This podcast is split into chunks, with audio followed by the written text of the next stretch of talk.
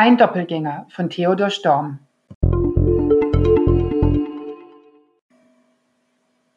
In Ein Doppelgänger schreibt Theodor Storm die Geschichte in einer Geschichte. Es ist eine Novelle, die er hier verfasst hat im Jahre 1880, also acht Jahre vor seinem Tod. Es geht um einen Ich-Erzähler, der einen Mann kennenlernt und dort eingeladen wird in sein Haus und in diesem Haus trifft er eine Frau, die ähm, eine ja, tragische Lebensgeschichte hat. Äh, 30 Jahre sind vergangen, seit äh, ihr Vater ums Leben kam. Und dieser Vater, und jetzt beginnt die zweite Geschichte, in der Geschichte war John Glückstadt.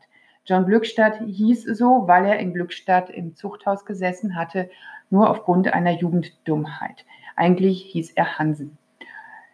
Und als er aus dem Zuchthaus entlassen wird, wird es, ist es trotzdem nicht leicht für ihn. Er versucht Arbeit zu finden, was ihm schwerlich gelingt. Und dennoch findet er eine junge, hübsche Frau und das Töchterchen, eben jene Christine, die Frau, die der Ich-Erzähler in dem Haus des Mannes trifft, kommt zur Welt. Doch ähm, John Glückstadt ist ein jähzorniger Mann und in so einem Anfall tötet er seine Frau.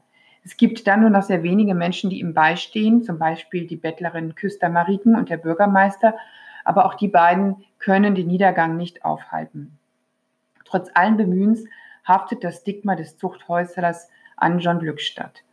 Und ähm, ja, am Ende hm, verliert Christine auch einen Vater, findet aber im Haus der Pflegeeltern eine neue Heimat und eben auch dort ihren Ehemann.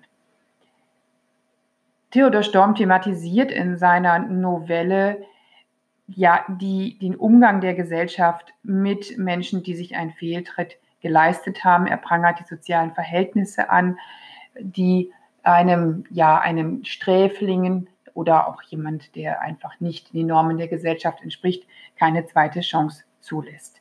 Es ist eine sehr traurige Novelle, ähm, die kein gutes Ende hat.